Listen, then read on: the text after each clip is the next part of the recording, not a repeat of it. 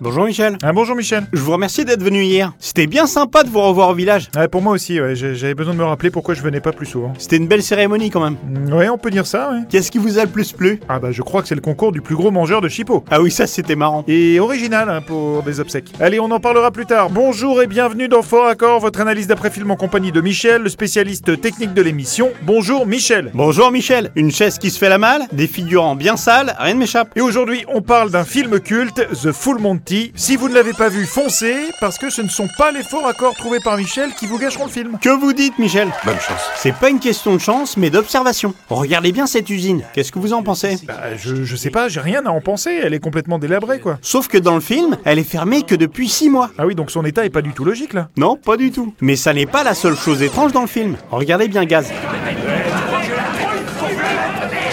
Il jette cette chaise qui disparaît sur plan large. Ah, et bien vu. Je passe maintenant à cette séquence illogique.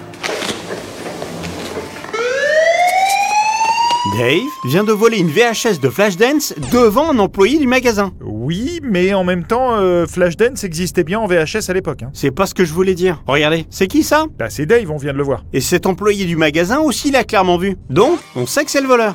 Oui, je, je vois pas trop où vous voulez en venir, là, Michel. Je veux en venir là. Où il est, Dave C'est Dave, engagé comme vigile après avoir été vu en train de piquer un truc. C'est comme si dans la Casa des Papels, la Banque d'Espagne engageait le professeur comme chargé de clientèle. Ouais. Euh, je sais pas ce qu'on peut répondre à ça. Ta gueule, ça va Ah d'accord, on passe aux insultes, dis donc. Michel. Pardon, je m'emporte trop vite. Regardez cette scène. Parce que si je te laisse la boîte à l'œil et tout d'un coup tu viens pas, là moi je me retrouve tout con avec mon bar vide un vendredi soir. Vous avez bien entendu vendredi soir. Oui, j'ai bien entendu vendredi soir. Sauf que...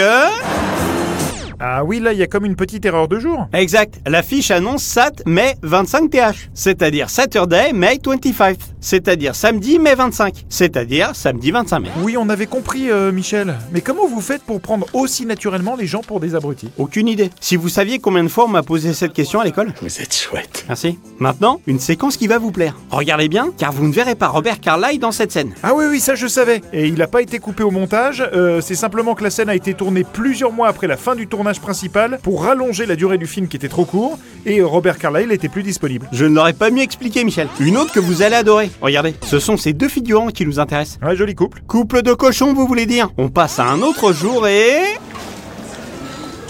Ils n'ont même pas changé de vêtements. Tout ça, c'est c'est pas naturel. Il y a une merde qui cloche. Il y en a d'autres, rassure-toi. Allons-y. Non Selon l'horloge du commissariat, cette scène se déroule à 11h40. Maintenant, on va les conduire en salle d'interrogatoire. J'avance un peu.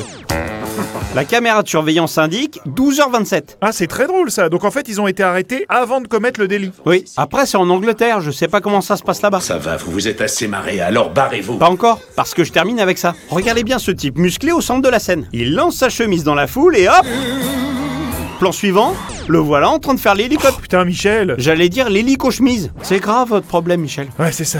Bon, en tout cas, j'ai quand même envie de dire bravo parce que c'est très furtif, mais très bien trouvé comme fort accord. Vous savez que je me suis dit quand même qu'on pourrait largement monter un spectacle comme ça pour le prochain Noël de la société. Imaginez, on sort d'un gâteau géant, on commence à danser et on enlève nos vêtements qu'on jette sur les employés. Toi, t'as trop de fesses, il en a zéro, et c'est plus moche que des poux, vous deux. N'importe quoi. Non mais vous énervez pas, de toute façon j'avais pas envie Michel. Voilà, c'est la fin de cette émission, on se retrouve très bientôt pour un nouveau fort accord. Et j'aurai du lourd, du très très lourd.